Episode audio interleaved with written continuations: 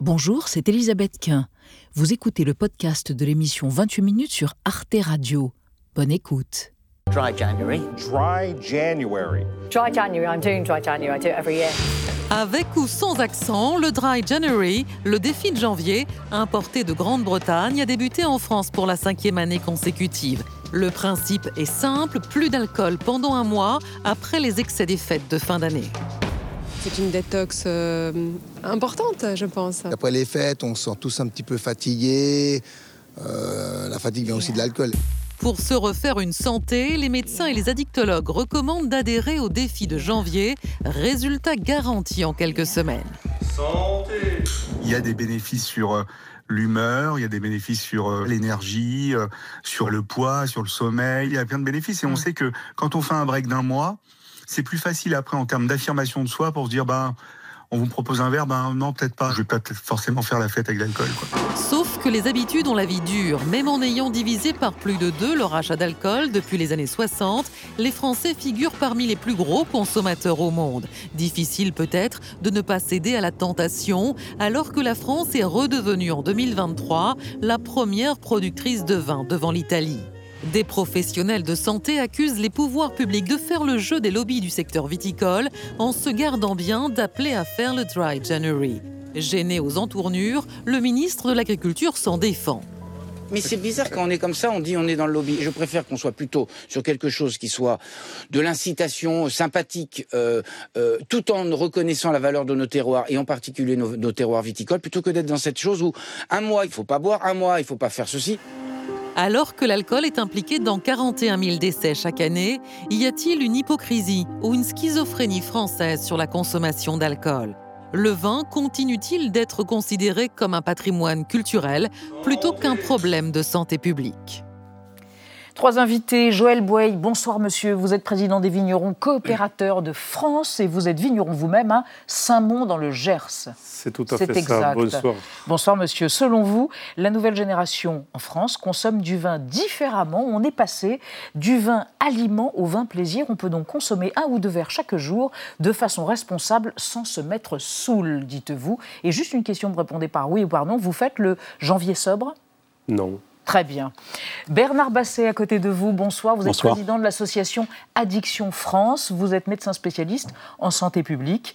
Selon vous, avec janvier sobre, dry January, comme on dit, on assiste depuis quelques années à un basculement et une prise de conscience sur la banalisation de l'alcool et la place qu'il occupe dans nos sociétés. Il faut agir sur des leviers comme le prix ou l'interdiction de la vente aux mineurs. Et à côté de vous, Olivia Leray, bonsoir. Vous êtes journaliste. Votre livre De l'eau dans ton vin est paru chez Fayard. Selon vous, il y a une absence totale de prévention. On associe la prévention de l'alcool uniquement au fait d'être enceinte ou de conduire, mais jamais à propos des conséquences durables sur nos vies à tous, notamment les maladies. Et on démarre ce débat autour de la sobriété et de l'économie, comment les concilier avec un Ah oui. Ah oui, on ne sait pas, si vous faites Dry January. Ah oui, bien sûr. Oui, oui, je, je le fais depuis le début, depuis 5 ans. Janvier modéré. Ah, très bien, Modéré. d'accord. Entre deux eaux, quoi. Entre deux vins. Alors, le chiffre du jour. C'est un chiffre impressionnant hein, tout de même. hein. Euh, 42 millions 100 000 Français consomment de l'alcool et pas seulement donc des majeurs. Environ 2 Français sur 3 donc, et certains en abusent puisque plus d'un Français sur 5, 22% exactement, dépasse les plafonds de consommation d'alcool recommandés par Santé publique France, par exemple, pas plus de 2 verres par jour et pas tous les jours. Alors on est en plein dans le dry January, on le disait, pas d'alcool pendant un mois, une campagne qui nous vient de, de Grande-Bretagne. Joël Boy, vraiment vous dites c'est pas utile ce dry January pour vous? Oui. Pourquoi? En nous disant pas utile. Et nous préconisons davantage une consommation modérée de vin. Parce qu'on on ne souhaite pas que, eh bien, que le dry January justifie les excès de décembre Hmm. et que ce soit une bonne façon de se donner ou une façon de se donner Bonne bonne, conscience. conscience en quelque part. Hmm. Et d'ailleurs, si ça a démarré en Angleterre, euh, un des pays où la consommation d'alcool est le plus élevée, c'était un peu aussi dans cet esprit-là. C'est qu'à un moment donné, il fallait dire stop. Et je pense que le dry January, c'est l'exemple type de tout ou rien. Hmm. Ah, bah, et alors que nous nous préconisons, nous autres vignerons, nous préconisons le fait d'être dans la mesure en permanence. Mmh. Bah, c'est justement, c'est plutôt la modération qu'il faudrait plutôt que le découragement ponctuel. Ce qu'il faut avoir en tête, c'est qu'il n'y a pas de consommation sans risque. Hein. Vous avez rappelé des, repères de consommation, mais c'est des repères de consommation à moindre risque. Il y a toujours un risque. Et euh, le, cancer, en particulier, est hmm. proportionnel à la quantité consommée. Alors, on n'y peut rien, c'est comme ça. Donc, euh, on, est obligé d'être prudent. Et euh, ce qu'il y a, euh, cette opération, nous, on, l'appelle défi de janvier. Hein, oui, voilà, on va arrêter avec le globalisme. Euh, Allez, le défi de janvier. Pour être un peu positif. Et euh, alors, ce n'est pas du tout une, opération moralisatrice, normative. justement, c'est volontariste, hein, on le fait ou pas. Hein, et on voit bien ici que tout le monde ne le fait pas on le fait ou pas, mais c'est une façon de, de, se confronter à toutes les occasions de boire et euh, de voir que certaines pourraient être évitées quand même. On voit qu'on boit énormément, euh, les conséquences sanitaires sont colossales, les conséquences... Plus de 40 000 morts par an en France. Hein. On ne le répétera jamais assez, mais c'est aussi des maladies, c'est des handicaps, c'est des accidents, c'est des violences. Je rappelle que mm. l'alcool est impliqué dans la moitié des féminicides. Hein. Pas... Donc euh, il y a quand même intérêt à prendre conscience. Et le fait de, en janvier, Hmm. de résister à toutes les tentations, ça nous confronte justement à cette pression sociale. Et alors, ce qu'on a, ce qu'on a constaté, c'est que en février, quand on recommence. Alors, est-ce que les gens consomment encore plus hein, bon, euh, quand on recommence, on consomme moins. Ah. à un moindre niveau. Et ça, on a euh, justement l'expérience des Anglais qui nous montrent qu'on consomme beaucoup moins mm. quand on l'a fait en janvier. Donc c'est plutôt favorable pour la santé. Juste avant de donner la parole à Olivier Leray, ce que disait euh, M. Bouey, deux verres par jour, c'est raisonnable et modéré. Ça vous semble effectivement raisonnable et modéré et tenable? Euh, C'est ce qu'on appelle les repères de consommation à moindre risque. Mm. Mais il y a un risque, moindre risque, mais risque quand même. Et en particulier pour le cancer, il y, a, de nombreux cancers qui sont favorisés par l'alcool. Mm. on, a, on sait depuis quelques décennies, depuis une ou deux décennies, que ça favorise le cancer du sein, ce qu'on ne savait pas avant. Hein. Moi, quand j'ai fait mes études de médecine, on ne l'enseignait pas. Aujourd'hui, on le sait, donc euh, c'est vrai qu'on a quand même euh, des risques toujours quand on consomme de l'alcool. Olivier Leréo, vous dites hein, dans, ce que vous avez écrit, dans votre expérience, on n'est pas assez impliqué dans cette lutte contre l'alcool et l'alcoolisme. Est-ce que Dry January, ça peut y aider ou pas Alors, c'est toujours bien euh, de faire ou de ne pas faire Dry January, mmh. en tout cas d'en parler, parce que ça permet de s'interroger ensemble sur notre consommation mmh. d'alcool. En fait, qu'on le fasse ou qu'on le fasse pas, on a toujours un, ami ou un membre de notre famille qui le fait. Et du coup, on se dit, bah, c'est vrai que moi, en fait, est-ce que je suis capable euh, demain soir d'aller à un dîner? Est-ce que je suis capable euh, de prendre l'apéro avec un ami et de boire un seul verre? Est-ce que je suis capable de ne pas boire du tout? Est-ce que je suis vraiment, est-ce que ce défi, je peux le relever? Et je pense que c'est en ça que c'est intéressant cette, euh, cette euh, opération. C'est voilà, de s'interroger sur euh, comment on est face à l'alcool et, et d'en discuter ensemble. Hmm. Mais sur les jeunes, vous le percevez ça ou pas, l'impact que ça peut avoir vous? Moi, je l'ai fait l'année dernière, par exemple, et je sais que... Mais vous, vous avez une expérience singulière, oui, parce vrai que, votre papa était alcoolique. Oui, c'est ça. Voilà. Et, vous êtes vous-même dans une relation très ambivalente à l'alcool. Ambivalente. Et du coup, pour mon expérience à moi, je l'ai fait l'année dernière, et je me suis rendu compte que j'avais qu'une seule envie à la fin du mois de janvier, c'était de fêter ça. Ah donc, voilà, donc ça, rejoint ce que disait. Euh, j'ai des amis, j'ai des amis qui, qui l'ont fait. C'est pour ça que je parle de janvier modéré euh, hmm. cette année parce que je, je trouve que c'est plus intéressant de, de pouvoir euh, ben, contrôler sa hmm. consommation et se dire bah, ce soir c'est qu'un verre et c'est agréable de pouvoir y arriver. Hmm. C'est ce que vous disiez, Joël Bouey, ça.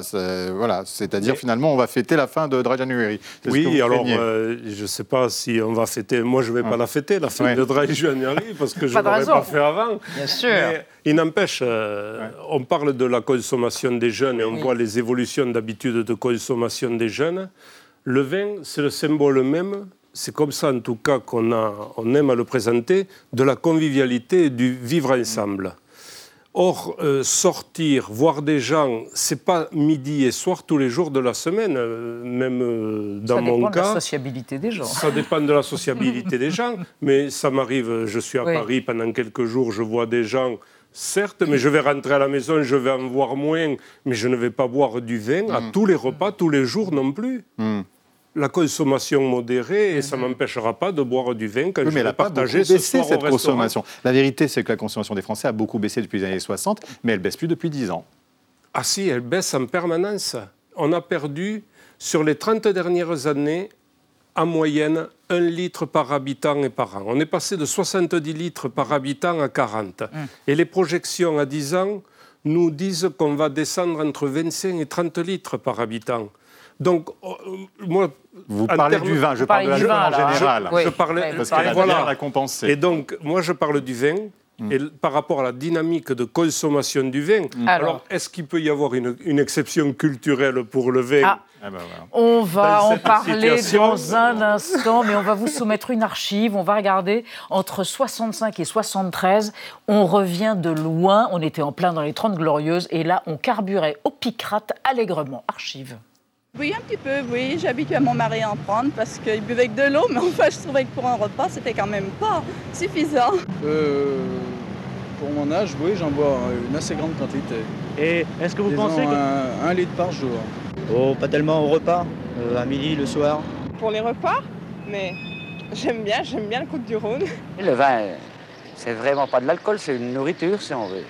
Le vin, non, c'est pas de l'alcool. Ça fait du bien, le vin. Le vin, c'est pas de l'alcool. Ben oui, Bernard c'est la culture française. Est-ce que c'est ça qui est compliqué aussi dans votre travail, vous, d'addictologue Oui, euh, c'est compliqué, effectivement. Ça, fait partie de notre vie sociale.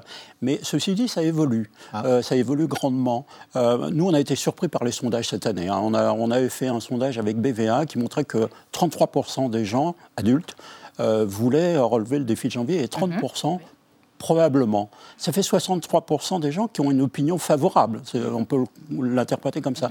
Et donc, euh, je veux dire, cette attitude par rapport à l'alcool qui, fait partie obligatoirement de la convivialité, ça change. Mm. Euh, bon, on sait qu'on peut avoir quand même des relations euh, sympathiques, avoir de l'humour sans forcément boire de l'alcool. On peut rencontrer des amis et, avoir un fou rire autour d'un café aussi. Mm. Hein. Je veux dire, la convivialité, c'est pas obligatoirement de l'alcool. Mm.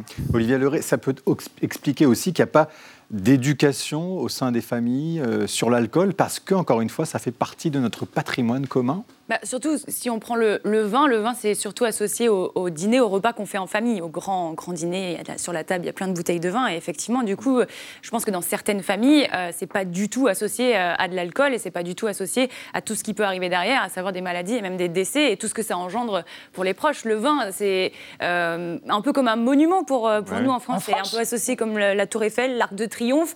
Et du coup, on, a tendance un peu à oublier que c'est effectivement de l'alcool et qu'il y a des risques. Et alors, c'est vrai, la dive bouteille le flacon, euh, c'est patrimonial, c'est symbolique, c'est l'art de vivre, c'est l'excellence française. Mais est-ce que vous, vous considérez que votre euh, association des vignerons coopérateurs de France, vous fonctionnez comme un lobby au service du vin, de l'économie du vin, des emplois générés par le vin et la viticulture Et cette culture euh, admirable du vin français?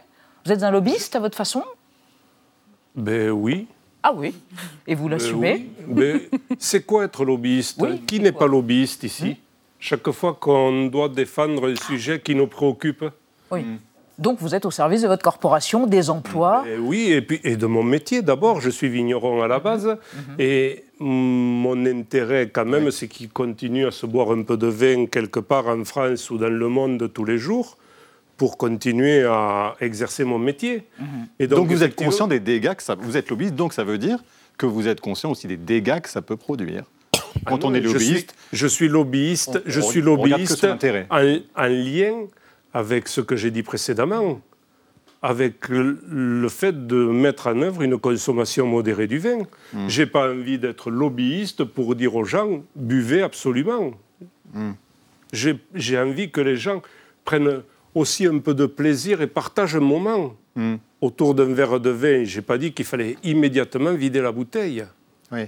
Mais ça veut dire que vous allez jusqu'à dire que vous êtes d'accord avec des vins sans alcool, qu'on peut aller vers cela, qu'à la limite aussi, ça peut être une, évolution nécessaire? Mais c'est une évolution indispensable même. Bah, ça, c'est un travail de fond que nous sommes en train de mener et que nous avons à mener dans les années à venir pour permettre... Euh, je vous l'ai dit il y a quelques minutes, la consommation du vin va baisser inexorablement. Mhm. Donc on est obligé de transformer notre approche professionnels de, du produit hmm. que nous élaborons pour pouvoir continuer à intéresser des consommateurs. Donc il y a des vignerons qui vont faire du vin sans alcool bientôt, c'est possible. Et bien sûr. D'accord. Et, je fais partie, et je fais partie des vignerons qui travaillent hmm. pour faire aujourd'hui des vins avec moins d'alcool que ce que nous produisions précédemment. Et j'ai des collègues qui sont en train hmm. de s'essayer à produire des vins sans alcool. Oui, complètement. Et c'est complètement en phase avec le fait que demain, si on consomme moins, mais si on veut garder un vignoble en place, parce que c'est ce qui donne un peu une belle gueule, excusez-moi le mot, à, la, à la nature et, à la, et, et, au paysage en France. Si on veut continuer à garder des vignes, eh bien, il va falloir adapter le produit que nous élaborons à partir des raisins pour répondre à, ces nouvelles attentes. J'aurais juste voulu une réaction de Bernard Basset avant d'évoquer les campagnes de prévention euh, du gouvernement. Bernard Basset, quand vous entendez ça Ça ne me gêne pas du tout que monsieur se, dise un lobbyiste de, son activité. Mhm. C'est son rôle. Ce qui est gênant, c'est quand euh, euh, le secteur économique se mêle de santé parce qu'à mon avis, ils ne sont pas légitimes, euh, qu'ils défendent leur, euh, leur, métier, leur savoir-faire. Euh, bien entendu, c'est leur rôle.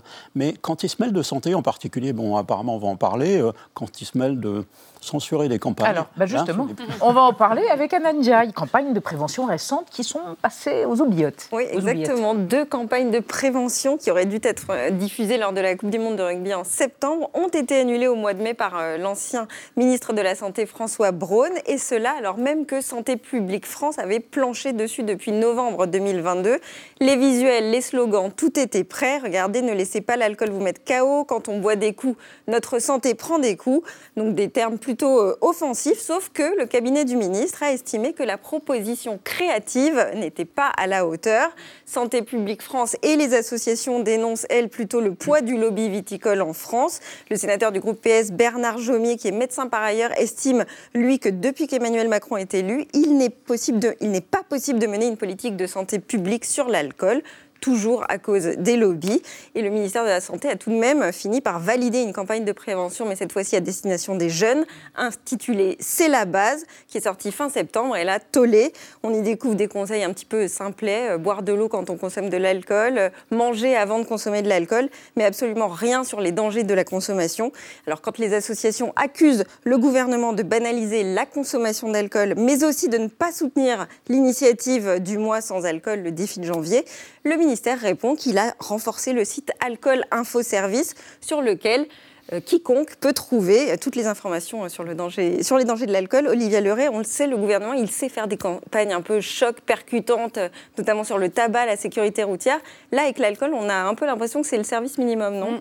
mais Celle-là, elle me dérange pas trop, celle sur ne pas insister si tes potes ne veulent pas consommer, mais elle peut exister que si, avant, il y a eu effectivement des spots de prévention mm. pour dire que l'alcool tue, comme les cigarettes tuent, en fait. Ah. Pourquoi sur un paquet de cigarettes, c'est marqué fumer tue, et pourquoi sur une bouteille d'alcool, on n'arrive pas à mettre que bah, boire tue ah, vous voulez dire qu'il faudrait éventuellement sur les bouteilles reprendre la, fameuse étiquette des, paquets de cigarettes euh, En termes de maladie, on peut aussi dire euh, ce que ça engendre pour les proches. Encore une fois, moi je me mets dans hmm. une expérience à moi. Pourquoi les cigarettes tuent? Pourquoi ça provoque des cancers? Et pourquoi l'alcool lui aurait pas marqué? Ben Alors Joël, pourquoi Est-ce que vous êtes contre cela à la limite? Là aujourd'hui, il y a un tout petit logo pour les femmes enceintes. Et encore faut-il le, discerner. Hein. maigre caractère. Il, est tout petit. Est-ce que euh, ça vous choquerait qu'il y ait ça sur les bouteilles de vin? L'alcool tue, un le vin tue. Oui. Pourquoi ça vous choquerait? Oui, ça nous choquerait. Mais pourquoi? C'est parce que euh, le visuel des bouteilles qu'on peut avoir et, l'histoire qu'on raconte à travers euh, nos étiquettes de vin, à travers nos cépages, euh, nos marques, hmm. ne sont pas en phase. ce n'est pas un produit industriel. La cigarette est un produit industriel. la conséquence est la même, c'est que ça hmm. tue malgré tout. Oui, certes, mais, mais il n'empêche que Là, on est sur un aspect, euh, ben oui, patrimonial, mhm. quelque part.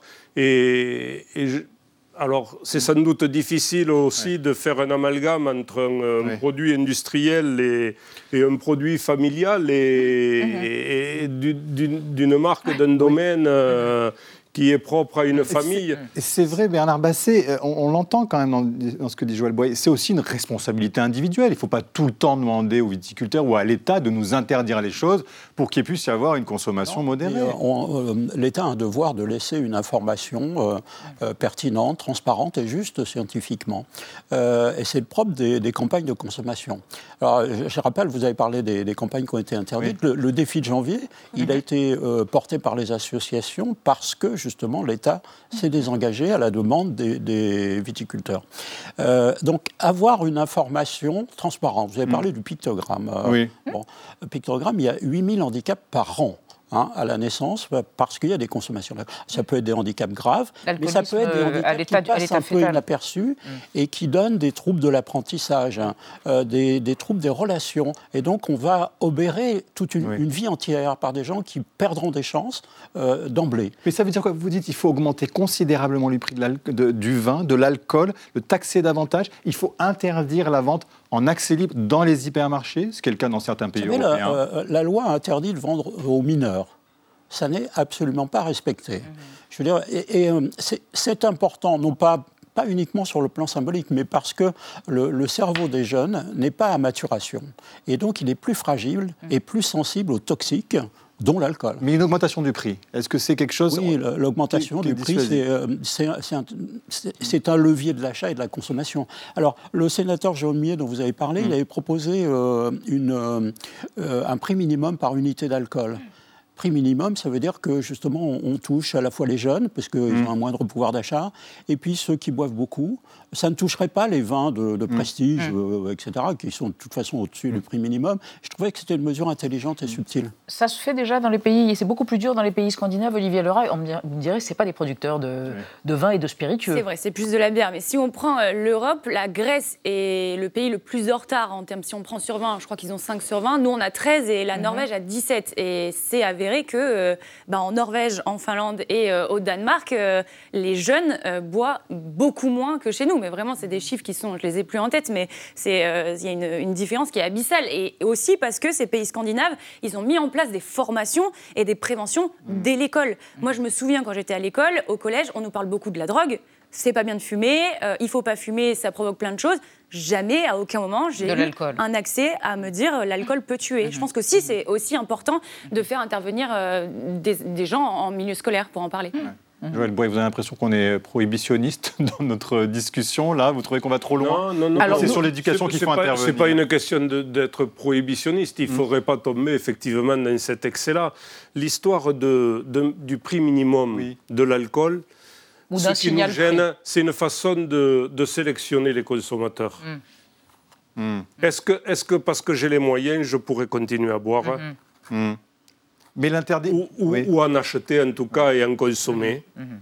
Alors que si j'ai moins de moyens, ça nous gêne un peu parce qu'effectivement, aujourd'hui, on est dans une situation où, le pouvoir d'achat, pour le coup, et, la situation économique et l'inflation et tout, pèsent énormément sur le pouvoir d'achat des ménages.